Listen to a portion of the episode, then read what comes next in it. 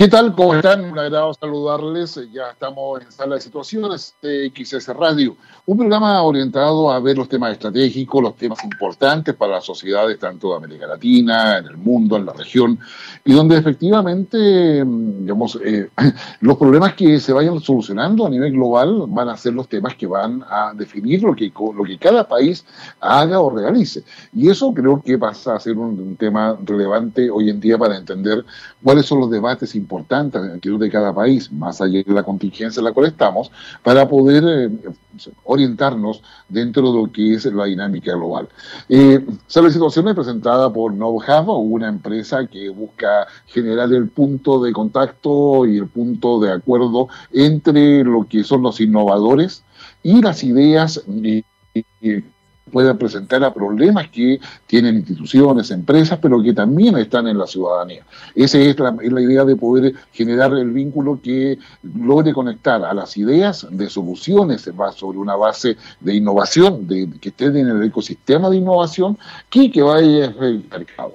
Una de las cosas que ha hecho y que lo invito a que visite la página de lo que es Desafío Avante 2020. Ya los equipos están presentando todas sus propuestas y van a quedar finalmente dos equipos que se van a llevar una cantidad de aproximadamente 80 mil dólares dividido entre los dos para poder justamente desarrollar eh, las soluciones que la Armada de Chile les ha planteado a ellos como elementos importantes a desarrollar y que tengan un uso para las funciones de la Armada, particularmente lo que se refiere al control de pesca ilegal, lo que se refiere a toda la entre la zona económica exclusiva, aquellas que no se quieren identificar y generar las, las, evidencias que sean necesarias para presentarlas en los tribunales, ya sea de Chile o en los tribunales internacionales, en lo que corresponde eh, que se refiere a la pesca, por ejemplo.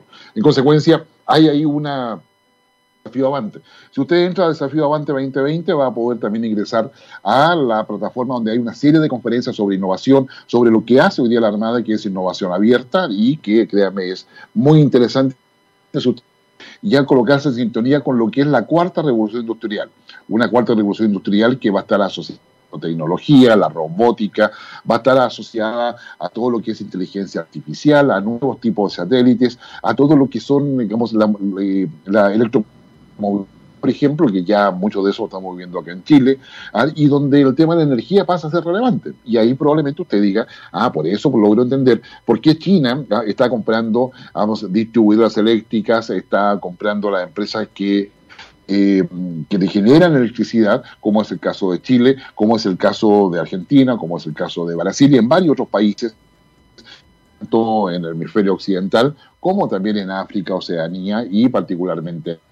La energía va a mover, va parte importante de la economía, digamos, dentro de lo que queda de, de esta década, esta década, además va a ser un elemento estratégico para poder saber a qué cosa nos vamos a enfrentar.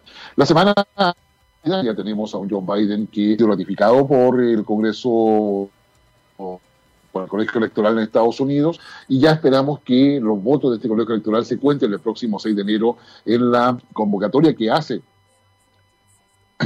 el, Congreso estadounidense para poder ir las funciones que corresponden eh, en este nuevo periodo eh, parlamentario y donde el 20 de enero Joe Biden va a ser como presidente ya en ejercicio del país del norte. Una potencia donde, créame, no muchas cosas van a cambiar. Hacen las cosas, pero no los intereses de Estados Unidos. También tenemos relevante respecto a lo que es la vacuna, ya en, Europa y Estados Unidos se ha empezado. Pero también ah, eh, queda en evidencia las diferentes países desarrollados y aquellos que no lo son. En el caso de Chile está recibiendo una cantidad de vacunas dentro del mes de diciembre, pero que claramente es insuficiente para asegurar que la vacuna efectivamente tenga el efecto social que para que hablar de lo económico, que es un tema que tiene que para suceder a las personas, pasa también por lo que es el intercambio comercial y pasa también por lo que pasa en la práctica eh, algo que, no es menor, es decir, cómo lugar economía dentro de, plataformas que son completamente que teníamos. Pero como sea, yo diría, eh, es, relevante pensar ah, el hecho de que efectivamente si la vacuna está en una guerra comercial, ah, eh, Claro, uno quisiera quizás pasear un poco, quizás ver cómo va a estar todos los panoramas. Y hoy día la selección de rock, que la hace don Gabriel Cedres, está vinculada, él está ya focalizado en la elección estadounidense y estamos concentrados en Estados Unidos en lo que, lo que son eh, los cambios que se van a venir desde, y hemos, hemos elegido, dijo la mosca arriba del cuerno del buey, que se dio, digamos, un, a, un, a, un, grupo que tuvo gran, gran, importancia en los años 60, 70, formado en California, ¿ya? una California, oye, California es importante, usted, usted recuerda que la semana pasada comentábamos de que ahí se abrió la bolsa, digamos, a la transacción en la, bolsa de Nueva York, pero es California, los derechos de agua, ¿ah? digamos, y se están empezando de comprar y hacer compras a futuro de un que no va a llegar con toda seguridad a Chile.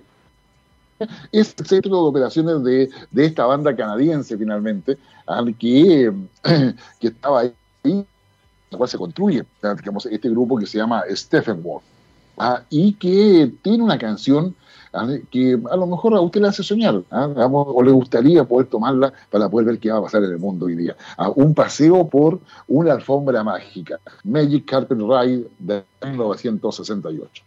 De regreso en sala de situaciones, estábamos conversando eh, sobre lo que es el ambiente global en general que hay en el, en el, mundo, tiene que ver con la vacuna, tiene que ver con la cuarta revolución industrial, tiene que ver con toda esta modificación que eh, nos espera después de la vacuna, en lo que es ya post pandemia. Pero también hay una cosa importante que debemos ser capaces de entender, que es la sociedad. Es decir, estamos hablando de muchas revoluciones, de mucha innovación, pero la sociedad también ha ido cambiando. Y, es, y en América Latina en particular eso no ha sido algo ajeno, sino por el contrario, muy presente. Pareciera ser que América Latina vive en un permanente déjà vu. Ah, o sea, mirando al pasado, pensando que el futuro se encuentra ah, al mirar por el espejo retrovisor, y, y, para hablar sobre eso, y particularmente sobre un tema que tiene que ver con la violencia, tiene que ver con la violencia de base ideológica, con la violencia de parte del Estado, y la forma en que se interpreta todo eso, porque finalmente uno de los temas que nos ha convocado mucho es la violencia y sus distintas interpretaciones. Y buscando, buscando, nos encontramos con eh, un analista político, digamos, argentino, que crea, tiene muchos elementos ah, interesantes, eh, no solamente porque posee una amplia formación, digamos, desde el punto de vista, bueno, yo le voy a decir, él es abogado, pero eso no es culpa de él, digamos, eso es una, una, cosa que pasa por su vida, ah, eh, digamos, formado en la Universidad Nacional de Mar del Plata, una bellísima universidad que nos ha tocado estar en alguna oportunidad de estar allí, con un con un, eh, con, un docente también en, varios centros de estudios digamos, universitarios,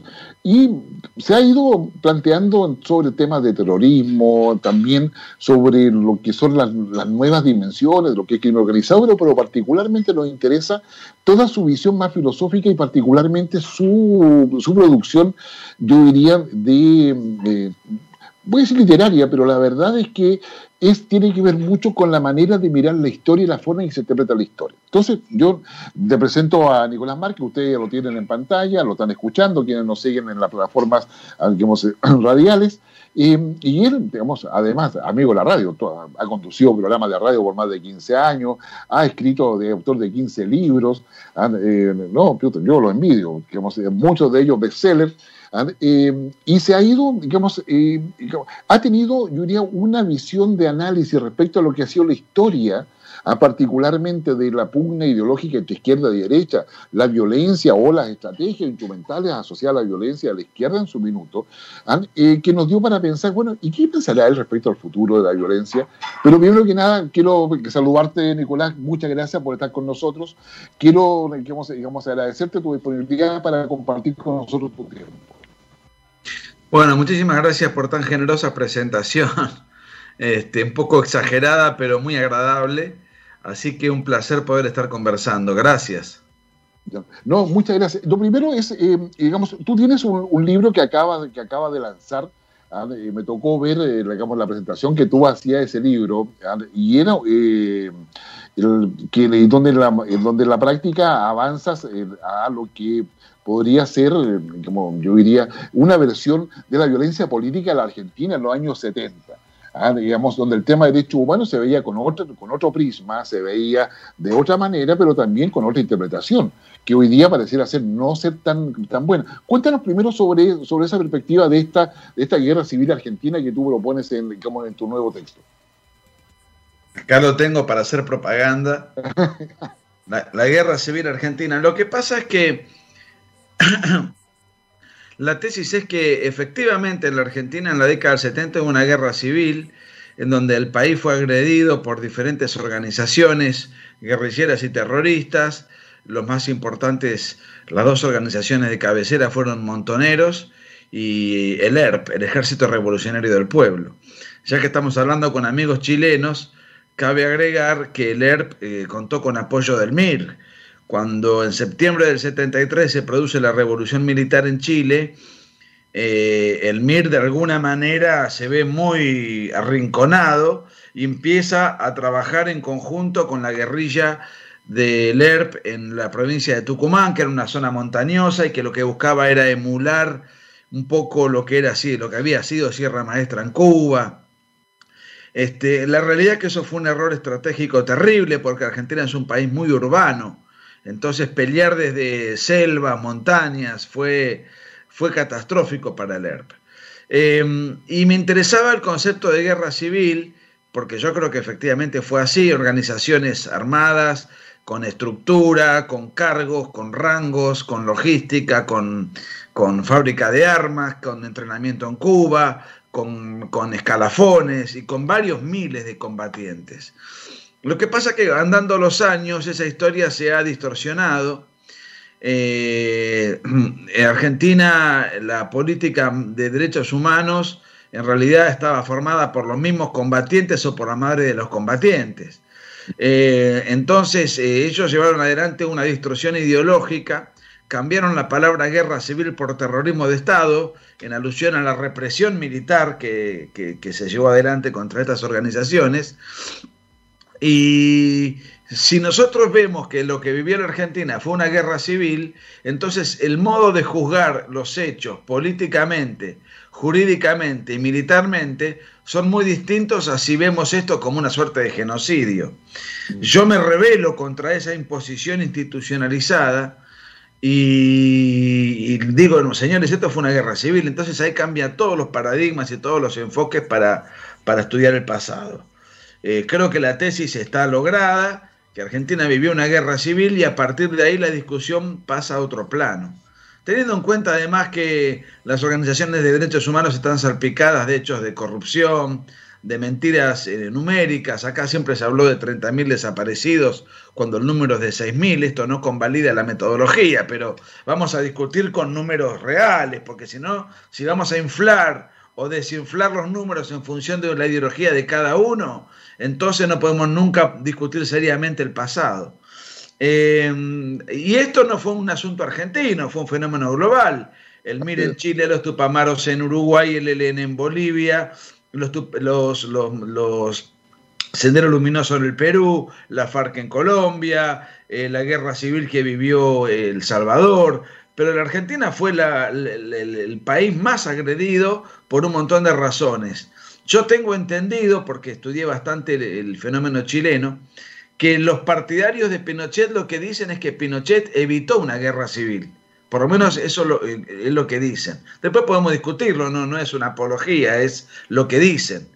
Eh, en cambio, Argentina no evitó una guerra civil. Argentina tuvo una guerra civil que se inicia en el 69-70 y termina en el año 79, en 79. Casi 10 años continuos de guerra rural y de terrorismo urbano. Con un saldo de víctimas eh, brutal, miles, de uno y otro bando.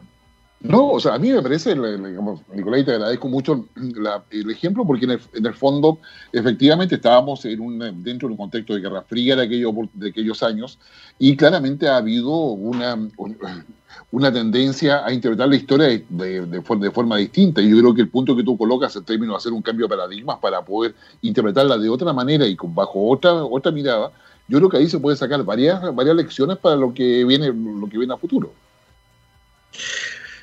Bueno, eh, pero además hay una suerte de, de mm, asimetría de la indulgencia. Cuando los crímenes vienen de la derecha son lesa humanidad, genocidio. Si vienen de la izquierda, se disculpan. Esto se está revirtiendo un poco, porque bueno, ahora la Corte Interamericana de Derechos Humanos ha eh, esbozado, por lo menos de una jueza del tribunal, vamos a ver cómo evoluciona esto, que eh, el régimen de Nicolás Maduro ha cometido delitos de lesa humanidad. Lo cual es muy probable que así sea. Eh, lo que pasa es que a mí me, yo me pregunto, ¿por qué solo contra Venezuela y nunca se condena a Cuba? Cuando en Cuba la tiranía lleva, qué sé yo, 70 años, no, no tendría a sacar el cálculo, del 59 al 2020, en donde la población eh, ha sido masacrada, eh, envilecida, torturada, no se puede escapar porque viven en una isla, en cambio los venezolanos mal o bien, se han desparramado por todo el continente buscando libertad y un mejor futuro. O sea que los venezolanos, a pesar de lo mal que lo pasan, la pasan mejor que, los cubanos. Cuba siempre ha tenido una suerte de, halo de impunidad, ¿no? En Argentina, durante este periodo de lo que yo llamo guerra civil, fue muy cuestionado el modo en el cual se combatió. Y está bien, porque hubo desaparecidos, hubo una represión irregular. Em, y acá vino Amnesty, vino la Corte Interamericana de Derechos Humanos, vino la OEA en ese periodo a cuestionar, a investigar, a entrevistarse con personas, pero no fueron nunca a Cuba en todo ese lapso. Entonces digo, bueno, eh, ¿por qué esa eh, discriminación ideológica? Bastante hipócrita, por cierto, porque los grandes genocidios han sido cometidos por la izquierda. Mao Zedong en primer término, Stalin en segundo término, por supuesto que el nacionalsocialismo también cometió este, vejámenes que han sido una tragedia para la humanidad. Pero ¿por qué focalizar todo en, el nacionalsocialismo si del lado, como tú dices, de la Guerra Fría eh, se han cometido genocidios de los cuales se ha hablado muy, muy poco? Y los, las guerrillas que operaron en América Latina dependían de Cuba. Y Cuba dependía de la Unión Soviética, o sea, hay una cadena de, de, mando, llamémosle, de país a país en donde eh, el continente se bañó en sangre. El propio Che Guevara dijo, em, tenemos que hacer de la, de la Sierra eh, Maestra la cordillera de los Andes. Y, y, hay un asunto interesante, el Che Guevara le regala a Allende un libro, no me acuerdo qué libro era, y lo que me interesa es la dedicatoria, le dice, para Salvador Allende, quien por otros métodos busca los mismos objetivos que nosotros. Eh, bueno, bueno, en aquellos años estaba justamente, digamos, lo que pasa en Chile aquellos años es que, digamos, eh, Salvador Allende, sobre una plataforma programática de marxista, llega, llega al poder por vía democrática y se transformó justamente en un referente justamente por eso, porque no era por la vía revolucionaria que había empezado en Cuba, como tú bien señalabas, que se había esparcido por todo, como América Latina y América Central. Ahí, sin embargo, en Chile, en el año 73, efectivamente, llega a un, eh, un presidente que de base marxista, al poder, avalado además por la base cristiana, con una suerte de negociación política que ahí se hace, que se expresa en un estatuto de garantía en la época. Pero eso, eso, eso marca mucho. Yo creo que toda esa época marcó muchísimo, ya sea por la interpretación de guerra civil, como tú bien dices, en Argentina, por, la, por el despliegue que se hace de toda la ideología ah, revolucionaria de base marxista, finalmente queda mucho dentro de lo que es la cultura los pueblos en todo eso hasta el día de hoy. Bueno, una de las grandes diferencias del socialismo del siglo XXI con el socialismo del siglo XX es que el socialismo del siglo XXI llega al poder por elecciones. Esto lo podemos ver en Correa, en su momento, bueno, Evo Morales, que ahora este, recuperó su protagonismo, eh, lo vemos en Venezuela claramente, lo vemos en Nicaragua con Ortega, pero eh, yo, siempre digo que el primer socialista del siglo XXI fue Allende, porque fue el primero en llegar por elecciones y en aplicar un sistema eh, progresivo de violación de la propiedad privada, etcétera, pero no fue una revolución violenta, digamos, sino que tuvo, por supuesto que había violencia, pero no en el marco de una revolución al estilo de, clásico, digamos. Lo que pasa es que el caso de Chile tiene además algunos este, entretelones que yo no sé si las nuevas generaciones están tan adoctrinadas como en la Argentina, pero tanto la Corte Suprema de Justicia como, la, como el Congreso de la Nación, el Congreso de la Nación chileno si mal no recuerdo, el 22 de agosto del 73 emitió una circular declarando ilegal e ilegítimo el gobierno. Lo mismo la Corte. Entonces ya el gobierno se había salido del Estado de Derecho. Y salirse del Estado de Derecho implicaba de alguna manera, justificaba una rebelión contra ese gobierno. Después podemos discutir si el gobierno que hizo la rebelión fue bueno, fue malo, fue injusto, fue justo. Pero, digamos, en lo que hizo Salvador Allende fue salirse de la, de la institucionalidad. Y aparte hay un episodio insólito, que eh, durante casi un mes vino, fue Fidel Castro a Chile a dirigir la revolución. ¿Cómo puede permitirse que un mandatario, que además es un tirano, venga a dirigir la revolución encabezando eh, el país y Salvador Allende haciendo de secretario de, Fidel mm. Castro? bueno, todas esas cosas pasaron y se cortó a tiempo en Chile. Bueno, en Argentina eso duró muchos años. Eh, recordemos, eh, para los que no saben, eh, no tienen por qué saberlo. Perón vuelve al país después de 17 años de exilio a comandar los, los destinos de, un país que estaba devastado por la guerra civil, por la inflación, por una inestabilidad brutal. Él ya vino muy enfermo, muy cansado, tenía cerca de 80 años, no podía, no tenía la energía física e intelectual como para dirigir semejante tensión. Aparecieron los grupos eh, paramilitares, que acá se conocieron como la AAA, Alianza Anticomunista Argentina, para pelear contra la guerrilla en un, en un marco de guerras intestinas. Perón cometió un error garrafal que fue convocar eh, en su, como compañera de fórmula, como vicepresidente, a su mujer, que era Isabelita, y que yo no tengo ningún prejuicio, pero Perón la conoció en un cabaret, ella trabajaba en el cabaret. Eh, entonces, esto no es ni bueno ni malo, lo que digo es, esa mujer no estaba a la envergadura, no estaba a la, altura de las circunstancias como para comandar semejante desastre, porque Perón además sabía que tenía los días contados. Eh, entonces Perón muere y queda esta señora eh, como presidente de la nación en un contexto dramático. Entonces, y acá viene otro aspecto que se niega, en marzo del 76, los partidos políticos, la iglesia, los sindicatos, la sociedad civil en su conjunto apoyaron la revolución militar del 76, del 24 de marzo. Hoy cada año que se habla del 24 de marzo se hacen marchas de repudio. Eh, sin embargo, ¿quiénes encabezan esas marchas? Los partidos políticos y sus dirigentes. Pero ¿quiénes apoyaron la revolución del 24 de marzo del 76?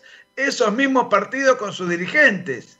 Entonces la hipocresía eh, que se ve en todo este tema, la distorsión, es la que me ha llevado a mí a rebelarme un poco contra, contra todo aquello y, sacar un libro como este que tiene 700 citas, las notas de los diarios, las declaraciones de los políticos, eh, en fin, todo lo que es la desesperación y, el clamor de los políticos para que intervengan las Fuerzas Armadas y el apoyo que le dieron una vez que tomaron el poder. Sí, no, yo, yo, perdón, yo creo que, lo que tú estás haciendo relevante, primero porque para la nueva generación es fundamental que tengan las distintas visiones y las distintas interpretaciones adecuadamente fundamentadas respecto a qué cosa pasó. Hay una interpretación ideológica, hay una interpretación netamente política asociada a quién estuvo el poder y quién se quedó sin poder y luego lo recuperó. Hay una interpretación olvidada, y hay muchas cosas que no se han contado respecto a procesos políticos que, eh, tienen mucha más, eh, mucho más elementos que colocar sobre la mesa. La historia ya es historia, estamos viviendo la consecuencia de toda esa historia. El tema está en que cómo, cómo aprendemos de toda esa historia para que no nos pase lo mismo hoy día. Claro, pero además hay un episodio muy curioso en el cual yo insisto. Eh, los presidentes mm, eh, eh, que en su momento se enfrentaron a la guerrilla, todos terminan muy mal, porque en las guerras irregulares, como su nombre lo indica, no hay reglas, por eso es irregular. entonces el Estado tiene que combatir de manera irregular. Entonces, ¿cómo terminó Videla? Preso. ¿Cómo terminó Pinochet? Preso. ¿Cómo terminó Uribe? Preso. ¿Cómo terminó Fujimori? Preso. Eh, bueno, eh, ahora, ni Maduro está preso, Chávez murió por causas biológicas, eh, Fidel Castro y Raúl Castro comandaron y fueron los propietarios de la isla, de sus respectivas islas, este, durante años. Entonces, los dictadores de izquierda ninguno es detenido, ni apresado, ni condenado, y los que han combatido a la guerrilla, sean civiles o de facto, todos terminan presos. Bueno, ahí hay un tema. Ahora, yo no digo que no hayan cometido este, desatinos, pero hay, una, hay un ensañamiento permanente en el contexto de guerras irregulares. Las guerras civiles son, son las peores guerras. Por ejemplo, cuando Argentina peleó contra Inglaterra en las Malvinas, fue una guerra de caballero a caballero, aceptando, aceptando las normas de la Convención de Ginebra, aceptando toda una serie de el trato para el prisionero de guerra, eh, la zona de operaciones donde se puede combatir y donde no se puede combatir, es decir, existen normas. Por supuesto que tampoco se cumplen a rajatabla, pero hay todo un contexto. Eh, de ese contexto no hay mucho para decir. Fue una guerra que Argentina perdió, punto. Después podemos decir si peleó bien, si peleó mal, si se cometieron errores estratégicos. Pero cuando se produce una guerra irregular, el exceso está a la vuelta de la esquina. ¿Y quién desata la guerra irregular? La guerrilla. Eh, entonces, en ese tipo de guerras, eh, las Fuerzas Armadas se tienen que acomodar a esa circunstancia y el exceso forma parte de la cotidianeidad. Y entonces después se encarcela a los responsables que dirigieron la guerra y a toda la comandancia eh, subalterna. Y quiero ponerte un ejemplo, Guillermo, muy, muy pequeño. Después de la Segunda Guerra Mundial, en el juicio de Nuremberg, yo no tengo la cifra exacta, pero los jerarcas nazis condenados y bien condenados que están, fueron entre 12 y 14, no me acuerdo la cifra. Estamos hablando del nacionalsocialismo. En la Argentina, en, durante la guerra antisubversiva, donde hubo 6.300 desaparecidos, en este momento hay 3.500 militares presos. Bueno, ahí, bueno, yo creo que ahí, te, tengo, que, te quiero hacerte un punto, pero quiero que invitarte a que vayamos a escuchar un tema musical, digamos, nuestra selección musical. Ahora, yo estoy seguro que tú no te has preocupado de ver quiénes son los cantantes que nacieron el mismo año que tú. Ah, qué sé yo, y, hay uno que nació, yo diría, digamos, tres meses después que tú, digamos, es un músico multiinstrumentalista, es productor, ha sido actor de cine, actor, digamos, es guitarrista, digamos, eh, estuvo en la banda de rock de, de White Stripe, Stripes y, improvisaba muy bien, dicho sea de paso. Eh, su ego quiere decir que, lo antecedía, no había nada que contigo, pero digamos, sí, sí, era, un, era un tema relevante. ¿ah? Y eh, tiene una canción ¿ah? que, eh, este, bueno, este hombre se llama Jack White. ¿ah? Jack White tiene una canción que te invito a comentar, ¿ah? que es Lazareto, ¿ah? digamos con Lázaro, digamos, el que se levanta, esperemos que no sea así en el caso de la historia de América Latina, pero disfrutemos este fanfarroneo que hace Lazareto, perdón, que hace Jack White en este tema, digamos, Lazareto. Vamos con él. Ya estamos de regreso en sala de situaciones, superados los problemas técnicos propios de este modo telemático que no tiene la pandemia y dentro de todo lo que el esfuerzo que todos hacemos para poder estar no solamente cuidándonos, sino que también estar pendiente de lo que pasa, digamos, a nivel global, a nivel regional y a nivel país. Y estamos conversando en esta oportunidad, como les comentaba, con Nicolás Márquez. Eh, no te pregunté, Nicolás, ¿dónde estás? ¿Estás en Buenos Aires? ¿Estás en, estás en España? ¿Estás en, como en alguna estación espacial? ¿Alguna...? No, yo vivo a 400 kilómetros al sur de Buenos Aires, en una ciudad turística, Mar del Plata. Mar del Plata. No, Mar del Plata es precioso, no, no, realmente precioso, sin lugar, sin lugar a dudas. ¿Pudiste ver el eclipse finalmente o no? Porque algo ahí como tiene que haber sí, había, había toda una, atmósfera eh, gris, o sea, había una oscuridad, este, que, pero yo no, como no soy devoto de los asuntos espaciales, para mí era un día nublado y no otra cosa. No, no, no vi algo muy distinto de eso, pero, pero sí, eh, todo el mundo estaba pendiente. Oye, cuéntame, ¿cómo ahí en Mar del Plata, cómo ha sido el tema de la pandemia? ¿Hay, muchos contagios? ¿Cuál es la percepción que, se tiene ahí la ciudadanía en esa parte? Porque ahí vive bastante gente, o sea, como una de la población importante dentro de, Argentina. Bueno, en los primeros días el presidente con la soberbia que lo caracteriza empezó dando una serie de gráficos, todos distorsionados, incluso con muy mala educación eh, trató de compararse con Chile. Y hoy Argentina tiene eh, eh, por índice, por cada millón de habitantes, tiene, están en el puesto número 10 entre los países más afectados.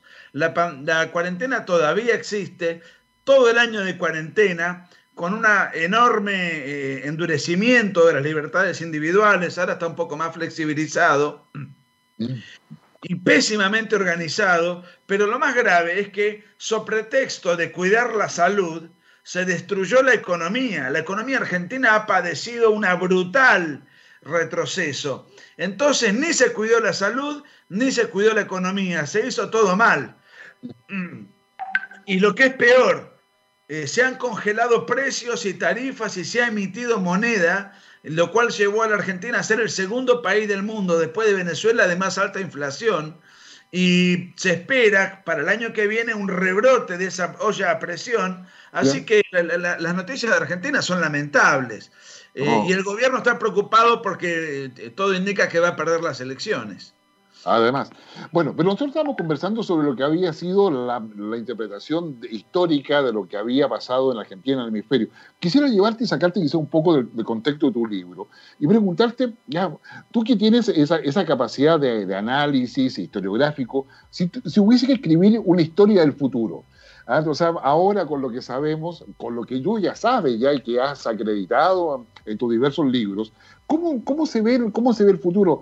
¿Sigue existiendo la, izquierda y la derecha del siglo XX? ¿Cómo se ha modificado eso? ¿Cómo, cómo lo ves tú eso?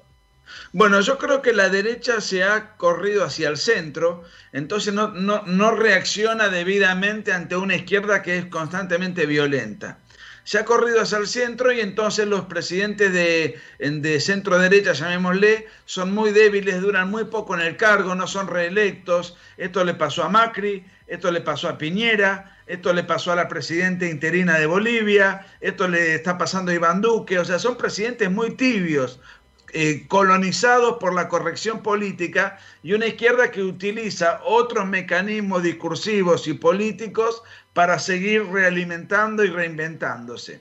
Ahora, yo creo que ante la falta de reacción de los sectores de derecha, lo que hace la izquierda es avanzar y de manera eh, implícita restringir las libertades individuales. Vamos a poner un ejemplo. Yo hablo de lo que pasa en muchos países del mundo, pero sospecho que en, que en Chile esto se va, eh, obviamente, también instalando. Por empezar, eh, desde el punto de vista no ideológico, sino biológico, la vida humana empieza desde la concepción. Entonces, la aprobación del aborto es un atentado contra el derecho a la vida. Eh, el, cupo femenino, no sé si existe en Chile, acá sí, donde uno tiene que votar una lista y la mitad de las mujeres tienen que integrar esa lista de manera alternada. Eso es un atentado contra la democracia. Primero porque el votante no puede votar en función de sus propias convicciones, sino en función de una ingeniería social impuesta. Lo cual es ridículo y absurdo, porque Michelle Bachelet no fue presidente por el cupo femenino. Cristina Fernández de Kirchner no fue presidente por un cupo femenino. Fue presidente porque la gente libremente eligió votar. Después se fueron bien buenos o malos gobiernos, otra discusión. Pero lo que está confirmado y con Dilma Rousseff, lo mismo. Es decir, hoy la mujer tiene un lugar preponderante, puede ser millonaria, puede ser presidente, puede ser ministro, catedrática. Entonces, ¿cómo puede aflorar el feminismo en el momento en el cual la mujer goza de los derechos de una manera completa como nunca antes lo estuvo? Justo ahora afloran. En Argentina acaban de, el Ministerio de la Mujer, que tiene un ministerio, acaba de impulsar eh, una legislación, fíjate esto, para imponer la, la justicia menstrual. La justicia menstrual. Y esto significa que, la, que, el Estado le pague a la mujer, no sé si, si, si, se usa la misma palabra, los tampones y las gasas en la época de la menstruación y que además se le den dos o tres días de, por mes de asueto en su trabajo como consecuencia de esta circunstancia biológica. todo se lo piden al Estado y el Estado concede. Luego, por ejemplo, en los trabajos, en la legislación laboral, también se ha impuesto este tema del cupo. Entonces, si yo soy un empresario y necesito armarme de, de 20 empleados, por ejemplo, tengo que tomar 10 mujeres y 10 varones. Esto atenta contra la libertad contractual, contra la libertad laboral y atenta contra la meritocracia. Yo no voy a tomar a aquella persona que por su capacidad o por la confianza que a mí me inspire, sino que tengo que tomar gente en función de una ley preestablecida. Y entonces eh, es permanente y es constante el aplaste de las libertades individuales. Otro tema, si uno cuestiona esto, incurre en crimen de odio entonces uno va limitando su capacidad de análisis y su libertad de expresión, porque estas cosas no se pueden cuestionar. Eh, eh, enseguida uno es sancionado, condenado, etc. Eh, a ver, la, la, opinión tiene que ser infinita, aunque uno diga una barbaridad. Lo que tiene que tener finitud es la acción. O sea, yo puedo eh, eh, atacarte a ti verbalmente. Y tú me puedes devolver el ataque, te puedes defender. Ahora, si yo te pego eh, con un palo, por supuesto que ahí estoy cometiendo un delito. Pero el delito de opinión no debería existir, eso es propio de los estados autoritarios. Y sin embargo, a todas estas investidas se les llama ampliación de derechos. Yo escribí un libro sobre ideología de género, que es un poco, se llama el libro negro de la nueva izquierda, en donde, por ejemplo, nosotros en un colegio eh, dijimos que, mm, la, que, que un, un, travesti, un transexual, es un hombre disfrazado de mujer, lo cual es confirmadamente cierto. Bueno, tuvimos problemas con la justicia. No, tuvimos Claro, por crimen de odio, delito de odio. O sea, nosotros hemos dicho la verdad. Ahora, eh, si algún travesti se siente herido en sus sentimientos, a los hechos no le importan los sentimientos de las personas. Los hechos son objetivos. Eh, es, no, no, hicimos más que describir un hecho constatado por la ciencia. Bueno, es permanente. Si un sacerdote, por ejemplo, esto surge mucho en Europa, dice algo en disidencia con el catecismo eh, ideológico que hoy impera, citando la Biblia, ese sacerdote tiene problema con la justicia. Yo me acuerdo del caso chileno de un pastor, cuyo nombre no me acuerdo, que tiró al piso eh, la bandera de la diversidad. Por supuesto que fue, a mi juicio, desafortunado. Pero el derecho a hacerlo lo tiene. ¿Cómo es que después le tiene que rendir eh, a la justicia? Sí puede pagar un costo, un repudio mediático, la gente puede eh, condenar ese episodio eh, inoportuno a mi juicio. Pero ¿por qué le tiene que rendir cuenta a la justicia? Y además... sí, Nicolás, un, punto, ya nos quedan pocos minutos, pero, eh, o sea, la izquierda ha logrado cambiar su discurso, entonces ha logrado convencer culturalmente. tenemos, o tenemos una izquierda difusa, digamos, entremezclada, entre la evolución social, digamos, la evolución, no sé, incluso las comunicaciones, o, sea, digamos, eh, ¿seríamos eso y la derecha se ha quedado atrás en eso? La derecha ha concedido por completo la agenda cultural de la izquierda. Y yo no creo que la izquierda esté entremezclada. La izquierda vivió una transición donde sí estaba entremezclada, entre la izquierda clásica y la nueva izquierda. Aquella era la izquierda de, de la lucha de clases y esta la izquierda de luchas culturales. En aquel momento hubo un intercambio, una suerte de grieta generacional entre los antiguos marxistas y los, nuevos izquierdistas. Pero esto ya con el correr de los años se ha hegemonizado, en todos lados se utilizan más o menos los mismos conceptos, el mismo catecismo, el mismo discurso. Te voy a poner un ejemplo. Porque la izquierda al ser ideológica miente prácticamente en todo, porque no se funda en, el empirismo, ni en la evidencia, ni en datos biológicos. Por ejemplo, está de moda hablar de femicidio o feminicidio, no sé cómo se le llama en Chile. Eh, ¿Qué es esto? Es el ataque o la agresión o el homicidio de un hombre hacia una mujer por el hecho de ser mujer. Esa es la definición que da Naciones Unidas. Esto es mentira.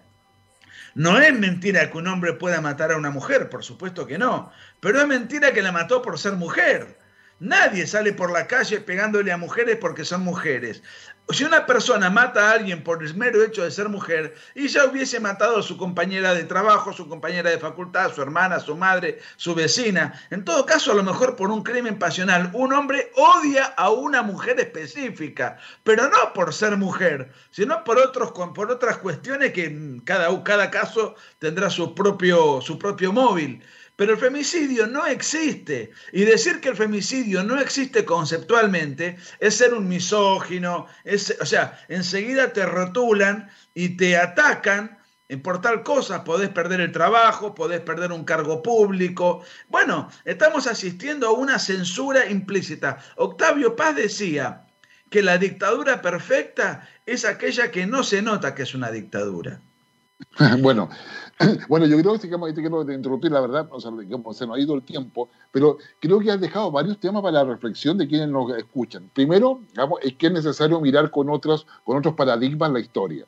Segundo, que tenemos que tener una, claridad conceptual respecto a lo que es el presente y tener cuidado para el futuro porque si no vamos a quedar entrampados ah, en una lucha que no tiene mayor sentido para nuestras sociedades. Eh, te doy 15 segundos para la despedida, ah, para que podamos ir a un tema como musical y cerrar nuestro programa, Nicolás, y agradecerte eternamente por, por tu presencia y tu aporte digamos, para hacer las situaciones.